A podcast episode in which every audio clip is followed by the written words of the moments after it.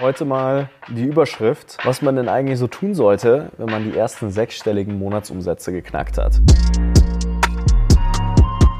Es gibt eine gewisse Dead Zone in E-Commerce Brands, die ja nahezu eigentlich für 90 Prozent aller Cases bedeutet, dass man so ein bisschen auf dem Minimum an Profit daher schwimmt und es ist auch sehr anstrengend, diese Zone als, als Geschäftsführerin oder Geschäftsführer. Und das ist die Zone bis ca. 150.000 Euro monatliche Umsätze. Und jetzt gibt es da ein paar Schritte, die sind ganz wichtig, die danach letztlich passieren müssen, um A, das Ganze zu stabilisieren und B, irgendwo vom Startup, Risiko, Momentum hin zu einem richtigen zu einer richtigen Brand zu werden. Und da werden wir heute mal drüber sprechen. Für alle übrigens, die diese Dead Zone und alles, was dazugehört, ein bisschen mehr Informationen haben wollen, da gibt es ein Video bei uns auf dem YouTube-Kanal. Das nennt sich wirklich die E-Commerce Dead Zone. Da gehe ich dann epischer Breite drauf ein und zeige auch mal, woher die Daten kommen. Wir haben das aus 230 Brands letztlich gebenchmarkt. Die BWAs, die Kalkulation, die Marketing Controlling KPIs, die Fixkostenanteile, alles mal so ein bisschen in den Topf geworfen und die Gründe, weswegen das so kritisch ist, diese Phase. Ja, wir fahren Vorfinanzierung, unerfahrener Gründer, alles, was so dazugehört. Da wird man dann schon langsam aber sicher ein, eine Unternehmerin oder ein Unternehmer. Dementsprechend ganz wichtiges Video als Basis, bevor du jetzt hier reingehst. Denn heute werden wir auf jeden Fall die Themen ein bisschen fortschreiten lassen. Wir sprechen jetzt mal über drei große Themen. Das ist einmal Marketing bis 500.000 Euro Umsatz im Monat, HR und Recruiting, so die ersten wichtigen Themen und Controlling. Ja, das sind die drei großen Themen, die sehr, sehr wichtig sind, um dann letztlich die nächsten Level sogar bis hin zu achtstelligen Umsätzen dann mal konstant zu erreichen und zu halten. Punkt Nummer eins, Marketing bis 500k. Was ein Riesenthema ist und eigentlich viel, viel ausschlaggebender dafür ist, ob man es schafft, richtig erfolgreich zu werden oder nicht, im Gegensatz zu zum Beispiel neuen Marketing-Channels, ist das Systematisieren funktionierender Prozesse. Also ich nehme mal Meta als Beispiel. Die meisten kriegen ihre Budgets nicht über 1000 Euro im Monat, sag ich mal, erhöht in ihren Facebook-Ad-Accounts, weil äh, sie in vielerlei Hinsicht es nicht schaffen, ein konstantes Volumen an Creatives zu erzeugen, ein konstantes Volumen an Qualität in den Botschaften, die in diesen Creatives stecken und dementsprechend in kältere Märkte vorschießen können, um bei höheren Budgets trotzdem noch den Scale halten zu können. Das darf man anfangen, an diesem Punkt zu systematisieren. Exklusivverträge mit Content Creatern, Briefing-Vorlagen, Creative Strategist, der konstant neue Angles entwickelt und jemanden, der meistens als Geschäftsführer das ganze Datenanalyse-Thema und Media Buying irgendwie owned, zumindest als Stratege, als Performance-Marketer, ja, Head of Performance an der Stelle.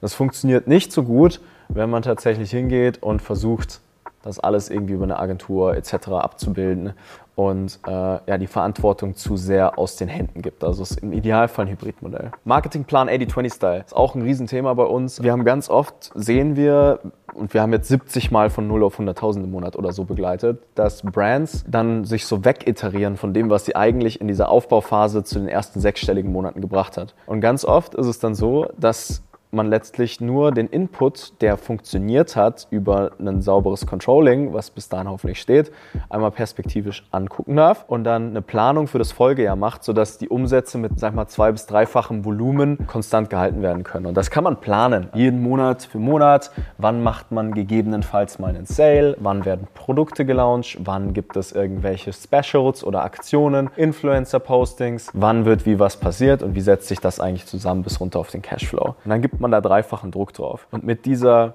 sage ich jetzt mal, gewonnenen Zeit, die aus der Systematisierung einhergeht, und dem Fokus, den man durch dieses 80-20, aber mehr Volumen, ja, also angenommen, man hat 100% an Tätigkeiten, davon sind aber 80% Testphasen gewesen, die man eben so hat, wenn man ein junges Startup hat und nicht wirklich exzellent jemanden an der Seite hat oder da schon mal durch den Mist durchgegangen ist, basically, dann, dann macht man viel falsch am Anfang, dann muss man Fehler machen, das ist auch gut. Aber basically ist es so, dass mit dieser gewonnenen Zeit wir in der Lage sind, Luft freizuräumen, um dann den nächsten Kanal zu systematisieren. Und das ist dann meistens der zweite Neukundenkanal. Also wir haben bis dahin meistens immer einen am Laufen, das sind in der Regel Meta. Bei ein paar Produkten ist es TikTok. Äh, es gibt auch so ein paar organische Oldtimer, die sind irgendwie noch sehr viel organische Reichweite. So rein Organic-Themen ist sehr schwer. Meistens kommt man mit Performance-Marketing auf das Level. Ne? Und dann kommt halt meistens Influencer-Marketing oder irgendwie YouTube-Ads oder andere Themen noch dazu. Dann haben wir den zweiten großen Block, HR und Recruiting. Ich glaube, das ist mit das Wichtigste. Was wir mal ganz oft oft sehen, ist, dass die Leute mal die eierlegende Wollmilchsau suchen.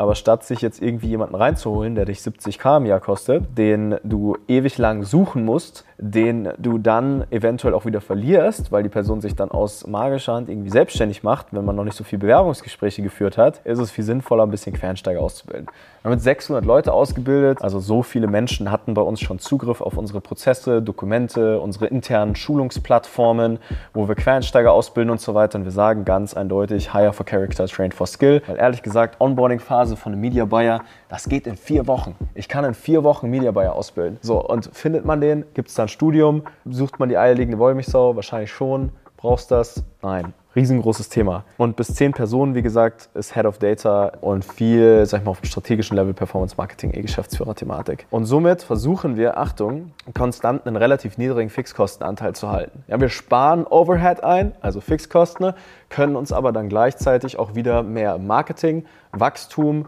neue Kanäle, Spielereien und so weiter leisten, gegebenenfalls sogar ein bisschen strategische Produktentwicklung. Und das ist ein Riesenthema. Dann brauchen wir einen Creative Strategist. Ganz oft Geschäftsführerthema, ganz oft aber auch einstellbar, ist jemand, der konstant ins Kundenverständnis geht, konstant Einwände filtert, konstant neue Angles entwickelt, konstant Copywriting betreibt und wirklich ein gutes, konstantes Volumen an qualitativen Botschaften systematisiert. Wirklich Angles. Ich gebe ein kleines Beispiel. Es macht einen riesen Unterschied, ob wir in einen Ad-Account reingehen und 100.000 Euro im Monat ausgeben und da jemand drinnen sitzt, der es schafft, konstant neue Botschaften zu, aufzubauen oder ob da im Prinzip seit Monaten dieselben Creatives durchlaufen. Also von der Effizienz immens. So, und da spreche ich auch nicht über Qualität und Nachhaltigkeit und wir sind so innovativ und wir sind so und das ist, wir pflanzen einen Baum und so weiter und so fort. Das sind alles keine Engels. Wenn ich jetzt ein Produkt verkaufe, dann geht es nicht um die Qualität. Es geht darum, was die Person, an die du das Produkt verkaufen möchtest, davon hat. Das sind emotional-soziale Winkel der Kommunikation. Ja, wenn ich Trockenfrüchte verkaufe, verkaufe ich nicht die Vitamine, die da drin sind. Ich verkaufe auch nicht das Verfahren und die Nachhaltigkeit und woher die Früchte kommen.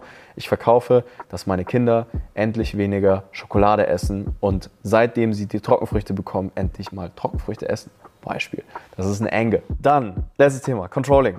Wir optimieren die Marketingkanäle auf Kohorten. Also Ne, ein riesengroßer Fehler zum Beispiel, da haben wir ein sehr großes Dokument, ist es, Zielgruppen ab diesem Scale als eine homogene Zielgruppe zu betrachten. Ne, das hat auch was mit den Angles zu tun. Deswegen müssen mal Kohorten gebildet werden, im Sinne von, welche Produkte werden wie zusammengekauft, zu welcher Zeit wurden für welches Produkt welche Kunden mit welcher Marketingaktion akquiriert. Und dann auch hier wieder findet so ein Konsolidierungsprozess im Prinzip statt, der sich bis in die Kommunikation zieht.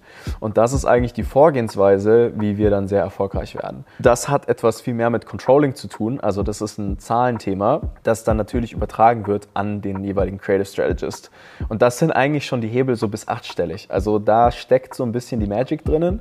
Das ist, das ist wirklich das Thema. Kleine Creative Factory aufbauen, von mir aus auch ein bisschen mit externer Dienstleistung, guten Creative Strategist und jemanden, der Controlling hat. Also meistens auf Founder-Ebene immer so ein Controller und ein Creative Strategist und die laufen beide richtig gut Hand in Hand und haben ein tolles operatives Team unten drunter, die zuspielen. Und äh, einen Partner wie uns zum Beispiel.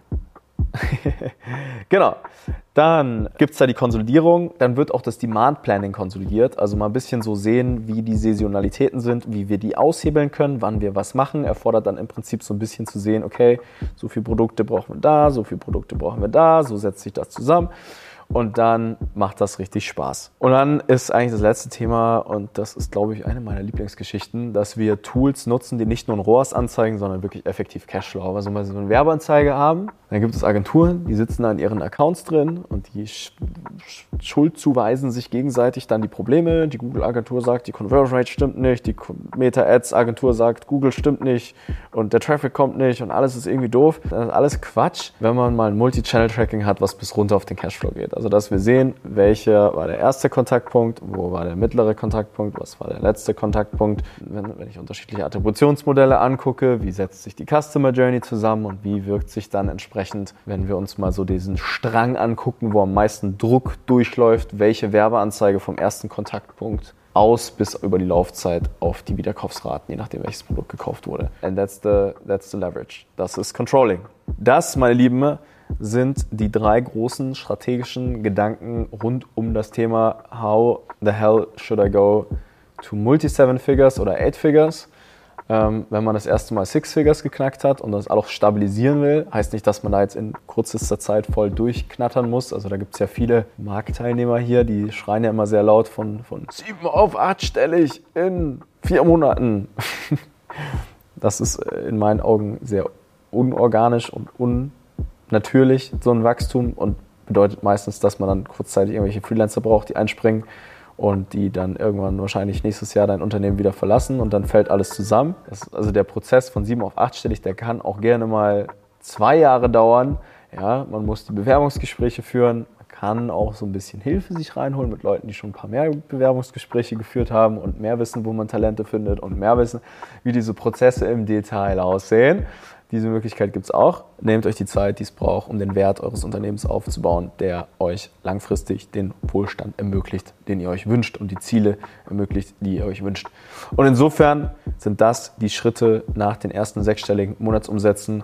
Falls du Fragen dazu hast, einfach in die Kommentare. Falls du Podcast hörst, kannst du dir übrigens auch die visuelle Variante angucken, wie ich hier auf dem Stuhl sitze. Ansonsten, ja, auf unserer Website übrigens ganz viele tolle Inhalte unter www.ecosa.de-prozess. Und dann, äh, ja, gibt es die Wahl, ob du das selbst herausfinden willst oder vielleicht jemanden wie uns an die Seite holst, die das schon ein paar Mal gemacht haben und Prozesse kennen, die du dann nicht mehr selber herausfinden musst. Und dann wünsche ich dir ganz viel Spaß damit und vielleicht hören wir uns ja ganz bald im Call. Ich würde mich mega freuen, wenn ihr ambitionierte Ziele habt und noch ein bisschen weiter wachsen wollt, dann äh, würde ich mich freuen, wenn wir uns hören. Ganz viel Spaß, bis zum nächsten Mal, dein Nico.